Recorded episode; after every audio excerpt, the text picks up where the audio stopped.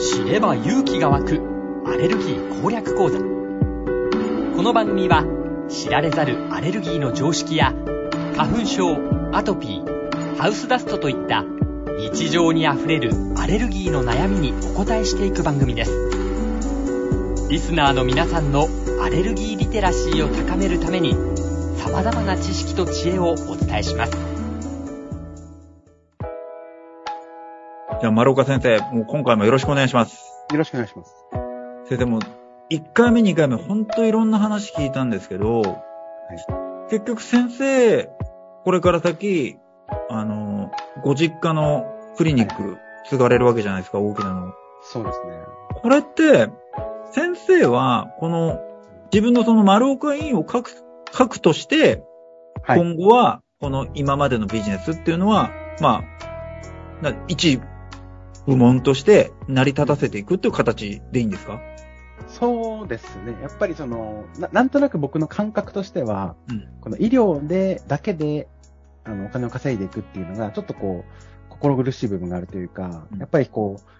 人が不幸だったりとか、こう、苦しんだりとか、そういったものでお金を稼いでいるっていう感覚がやっぱりどうしてもあって、うん。まあ大切なことであるものの、まあそれだけに縛られるのは嫌だなと思っているので、どちらかというと、本当に医療っていうのは、あくまで皆さんの生活の安全を守る一部門として置いときながら、できることならば、他の、今いろいろ立ち上げている事業が本当に大きく育って、まあ、そこでもう十分生きていけるような、あの、要は、会社になってくれたら、まあ一番嬉しいかなっていうのは思いますね。うーん。とは言っても、先生の丸岡委員って、先生の住まわれてる地域じゃ、まあ、ほぼ一人勝ちじゃないですか。で、ね、高齢者施設もいくつもやってて、うん事業規模自体が大きいじゃないですか。これはいはい2代目として継ぐときに、はい。問題点いろいろ出ると思うんですけど、今現状置かれてる問題点って先生なんか、絶対ありますよね。もう山積みで、山積みですよね、絶対。山山積みでやっぱりその時代が良かったっていうのがあるんですよね。これだけ大きくなれたのは。あ、先生のお父さんが建てられた時が。そうです。そうです。30年前ぐらいにこういう高齢者施設みたいな事業を開始したんですけど、もともと父は消化器内科だったので、まあ、その当時の消化器内科って言ったらカメラの点数も高いし、まあかなり多分こう売り上げも上がってたと思うんですね。で、今と違って、まあ B 型肝炎、C 型肝炎とかそういう、要は、インターフェロンだろうなんだろうとかっていうのが結構高額なその注射とかもあったりして、まあ、それであの売り上げが立ってた部分もあったみたいなんですよ。うんただやっぱり年々年々その外来の数が減っていき、うん。この焦りというか、このままじゃいけないっていうので、まあ、ちっちゃくビジネスを始めようということで、本当に自宅から本当に数百メートルのところに5、6人の規模から開始みたいな。で1店舗目ではあんまり利益もないけど、2店舗目でトントンぐらいになってとかって、あ、これはいけるかもしれないっていうので、本当に、まあ、20年ぐらいかけて大きくしていったっていうのが背景にあるんですけど、まあ、大きくしていったっていうよりも大きくさせられたみたいなところがあって、うん社会のニーズがものすごく高まってたわけですよね。その、今までは自宅で、この、まあ、まあ親族がケアするっていう介護が、ガラッと変わって、他人がやる介護っていうのが当たり前になったじゃないですか。うんうん。でそうなってくると、必然的に、そういうサコサポート付き高齢者住宅、いわゆるサコ住のような施設のニーズがものすごく高まっていって、うんまあ、そのニーズに合わせて、うちも、まあ、自分たちが見れる範囲の、まあ、患者さんの数だけっていう、もう本当限定して、うん。まあ、それでもこの5個ぐらいまで、あーサコ住としては、まあ、成長していったっていうのがあるんですけど、結局、初代なので、その、経営の勉強をしてきたとか、まあ僕みたいに逆に危機感があって、早く経経営の勉強をしなきゃいけないっていう感覚もなく、うんもう、もうオンザジョブトレーニング的な、もう経営しながらなんとなくもう、もう何かこう、ピボットしまくりながら多分いろいろ本当に、まあ苦労して作っていったんだと思うんですけど、うん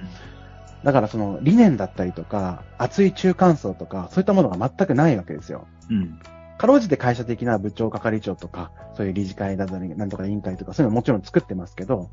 なんですけど、やっぱり穴っていうか、目が届かないというか、ところもたくさんあって、それこそその一番1回目の話をした給食事業もそうですけど、ああいうふうに、まあ、利益が出せないような状況で、かつ、もう手こ入れもできないみたいな、そういうところがやっぱりあったんですよね。で、そういうところに、まあ僕は、うん、若いので、もうそれこそオーディブルとかで、もう一生聞いてるんですよ、経営の本とか。うん もう本当にずーっと。で、YouTube もずーっと聞いてるし、いろんな人の話をもうめちゃくちゃ経営の勉強とかビジネスモデルの勉強とかしまくっちゃうんですよね。楽しくて。うんだから、これって、いわゆる教科書的にダメって書いてあるやつやんっていうのをやってたりとか、あうん組み込まれたりするわけですよ。うんそう自分は分かってるけど、まあ父は分からないっていう、やっぱここの、まあ、ね、年代のギャップというか、うんまあ、勉、まあ不勉強って言ったらいいのか分かんないですけど、まあ、そういうようなギャップみたいなのがやっぱりあって、そこが、まあ指摘しても、あくまで僕の票って1しかないですから、うんあそこはなかなか変わらないので、そこはものすごく、ものすごくストレスを感じますね。ああ、確かに。まあなかなかお父さんも一代で苦労してね、ここまで大きくされたってあると、やっぱりそれ、プライドはあるでしょうしね。もう間違いなくそれはやっぱりあって、まあ、法人って本来個人のものじゃないので、うんうん。あの、まあ、お公のものというか別人格だと思うんですけど、まあ、確実に俺のものだっていう感覚はあるはずなんですよ。あって当然だと思いねますし。。うん。で、だからこそこう大きくできたっていうのもあるだろうし、うんだからこそ本気になれてるわけだから、うんまあそれはまあすごく否定する、まあ100%否定できるものではないんですけど、だとしても、あのもう、オワコンですよね。70代後半の人っていうのは、基本的には。うん。あの、全然、あの、頭の回転速度、喋る内容の、まあ、洗練されているかどうかとか、うんそういうの確実に落ちますから、やっぱりこう、おじいちゃん、ちょっと大丈夫っていうような、こう、なんとなくこう空気感ってあるわけですよ。無理しないでね、みたいな、そういう空気感ってやっぱ、あ、出てるわけですよ。はい。まあ、なんか言ってるな、みたいな雰囲気ってあるじゃないですか。はい。その高齢の人っていうかね。うん。なんで、それは、まあ僕は感じるけど、本人は多分感じてないわけですよ。うんなんで、あ、もう引退だよって思ってるけど、やっぱ誰も言えないし、まあ僕ぐらいですよ。早く、あの、実験を渡せって、うんあの、面と向かって言ってるのは。うん。うんまあ、そんなあの、そまあ僕はまだそう言えるからいいんですけど、うんまあかなりそこが辛いところだし、んあの、それこそフィットネスジム、今回、あの、指定運動療法施設まで取れましたけど、で、これも、1年かけて、まあ大体半年ぐらいで損益分岐を超えて、うんまあ1年の、今た、1年ちょうど1年ぐらい経ってますけど、まあ利益も十分、十分って言っても本当に30万、40万の世界ですけど、まあ毎月ちゃんとコンスタントに出てですね。うんまあこれって、うんと、もう素人がゼロから作ったビジネスにして、したら僕は本当に大成功だと思っていて、うんうん。これが次に絶対繋がるなっていう、その自分でその努力をこう褒めてあげたいなっていう、これに携わってきたね、その一緒に立ち上げてくれる先生とか、初期に参加してくれてるスタッフとかも本当に、あの、めちゃくちゃ喧嘩もしましたけど、ありがたいなと思っていて、でもこの授業も、あの、要は適当に、俺、フィットネスジムやりたいって思ってやったわけじゃなくて、そもそも予防医療という領域に対する、要は資金の投入量が、もう世界的にも少ないし、日本も当然少ないですし、そういう環境整ってないですし、日本のフィットネスジムの値段っていうのは、月額の値段っていうのは、だいたい5000円から7000円ぐらいのレンジにあるんですけど、欧米の20ドルから40ドルぐらいって考えると、やっぱり高いんですね、割高。で、それ割高だってことは当然ユーザーにとっての負担になるわけですから、あの、環境、めそういう運動する環境としてもまだまだ、あ市場が、まあ、成熟してない。で、人口あたり4%ぐらいがフィットネスの人口って言われてますけど、え欧米であれば10%ぐらい。まあ、そこも6%ぐらいのギャップがあると。うんつまり、まだまだ日本、日本国民が、こう、そういう運動っていうメリットを十分にこう、享受できる環境になってないっていう事実があって、うんでそこに目を向けて取り組もうとしている若い医者たちがいて、うんしかもそれがなんどうやったらうまくいくかっていうのをものすごく考えて、あの、事業モデルを作ってやろうとしてたわけですよ、僕らは。だけど、結局それを健康増進施設って金食い虫で、あの、どこの施設も赤字だよって。赤字の部門だよって。あの、やっても意味ないよ、無理だよ、みたいな。やるなら自分でやればみたいな感じだったんですよ。うんうんふざけんなこいつらと思って。うんあの、なんでね、こんないいことしようとしてるのになんでわかんないんだっていう、まあ本当にもう中学生みたいな、そういう、なんでわかんないんだみたいな感覚になるわけじゃないですか、そりゃ。はい。なので、もうその怒りたるや、みたいな、ものすごく、もう、法人ごと爆破してやろうかなと思ったぐらい、本当にもう、本当に腹立たしかったんですよ。でも、まあやっぱり分かってくれないのことこそが、その授業の第一歩かなみたいな。うんうん。逆に言うと、10人にプレゼンして、9人が、あ、すごいね、それは分かるわっていうのは、多分ダメな授業なんですよね。うん。も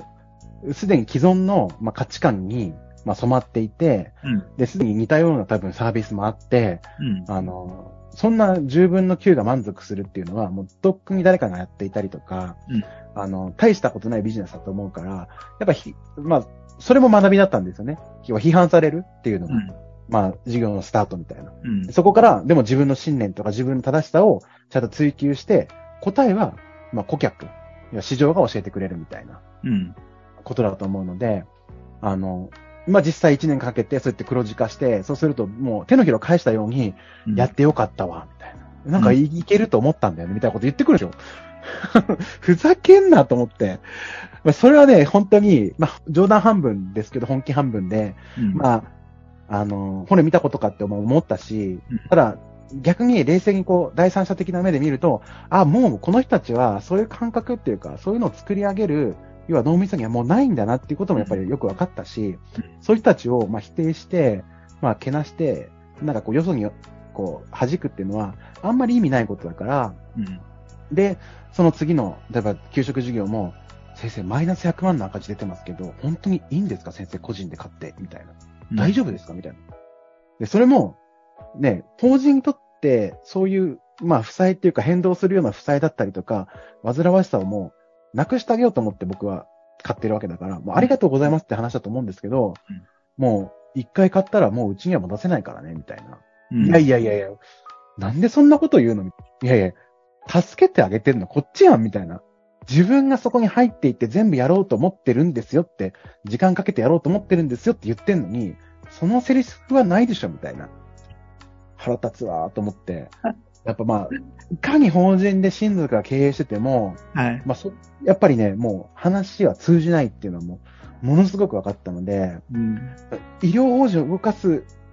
もっと前の段階から、うん。そもそも同意とかうん賛同は得られないっていうことはもう十分分かったので、まあ今回、実は、うちの法人で千葉に分院ができるんですよ。ええ。で、県を超えて、まあ、こういわゆる公益医療法人というふうになってくるんですけど、これは、だから僕は今までのその二つの失敗というか二つの教訓から、どうやって法人側にプレゼンテーションしたら、この人たちは乗ってくれるのかなっていうのを学んだんですよね。うん。うん。あなたたちのメリットがあって、この法人を大きくするために、この事業はあります。そして、法人のデメリットとかリスクはこんなにちっちゃいです、みたいな。でも、実際これが広がったらこんなに法人にとってメリットがありますよってことを、すごくわかりやすく伝えてあげたというか、こう気持ちよくなるようなプレゼンをしてあげて、実際その、まあ、決済を取っていくというか。うん。まあ、だからそういう風な技が使えるようになったっていうのは、この二つの、まあ、挫折というか、うん。まあ、二つの壁を乗り越えたからこそ、まあ、こういう自分の二代目で、まあ、親とかってすごい近い存在だから、まあ、その喧嘩みたいなので解決しちゃいがちですけど、うんまあ、そういう方法じゃなく、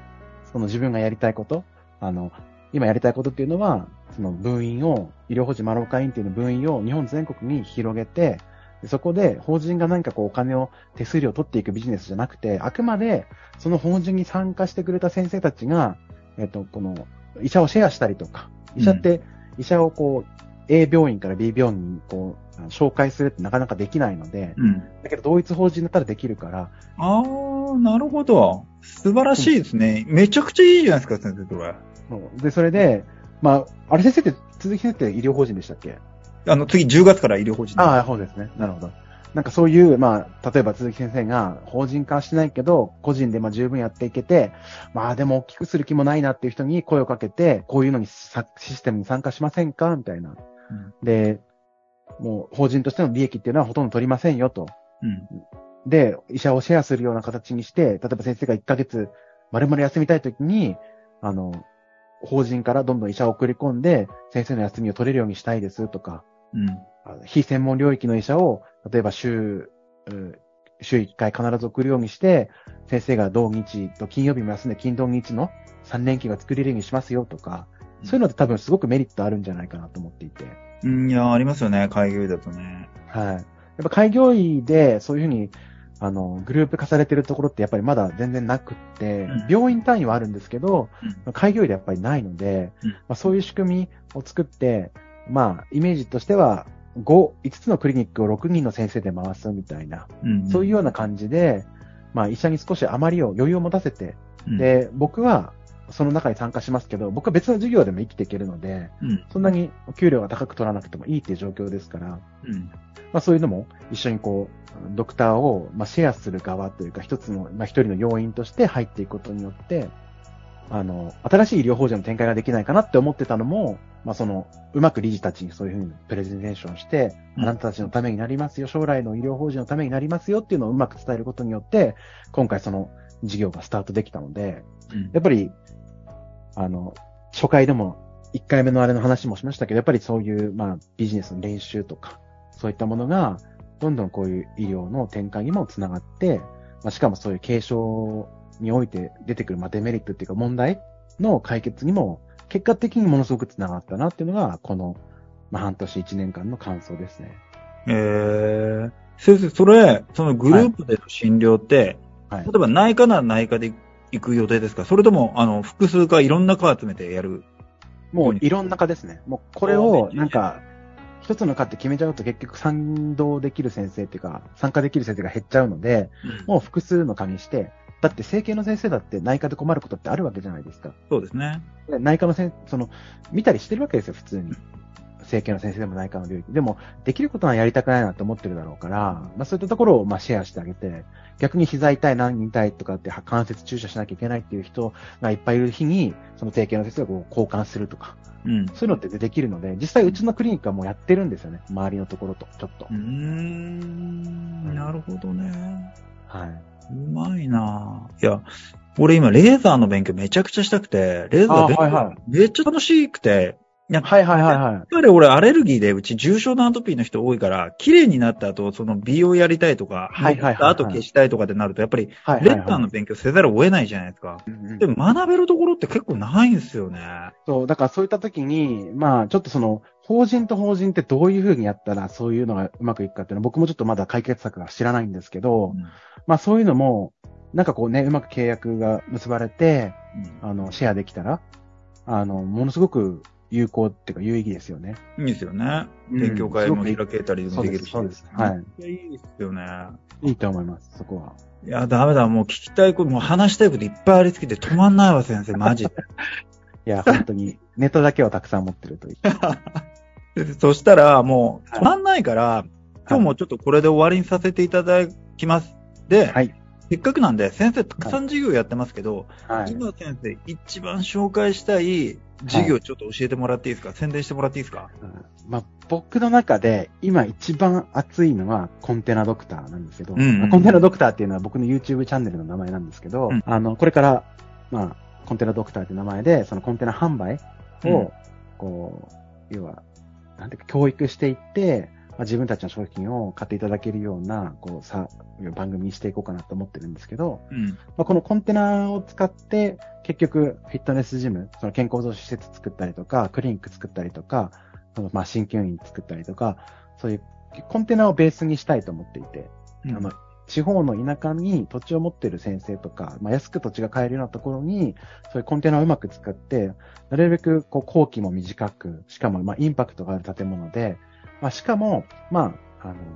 コピペしやすいというか、うん。あの、同じ形で作りやすいっていう特性があるので、そういうコンテナをうまく使った、そういうクリニックとか、その、あフィットネスジム、鍼灸、そういった建物を作りたいと思っていて、そのためには、やっぱりコンテナいいよって、コンテナが売れるよっていうのが、やっぱこう証明しなきゃいけないので、で、そういった先に、そういう、まあ、次のサービスっていうか、っていうのがあって、その次のサービス、コンテナが売れるだけじゃなくて、そのさらに次のサービスが、こう、行き届いてくると、僕が理想としているような、まあそういったさっきの言った、まあ全国に、その、医療法人の分院があって、しかもそういう運動ができるような施設が近くにあって、はたまたその、高齢者にとって住みやすい鎖骨獣がそこにセットで作られてとか、で、そういうような、あまあ僕の理想じゃないですけど、まあ、まあ地域の人とか、そういうまあユーザー目線で、まあ、メリットがあるようなサービスが、まあ、て提供できるんじゃないかなと思ってるので、そのためには、基礎となるのが、核となるのが実はコンテナだと思ってるので、おー、すごいっすね。マジで。衣食住の、うん。医は医療の医で、うん。衣食住を、こう、サービスできる会社になりたいんですよね。おー、うまい。素晴らしいっすね。えー、めちゃくちゃ勉強になりました、先生。今日もまた。いえいえ、でも、ありがとうございます、先生。また、まぜひ話させてください。ぜひ、ぜひ、いつでもお呼びください。ありがとうございます。じゃあ、今日は本当に先生、ありがとうございました。はい、ありがとうございました。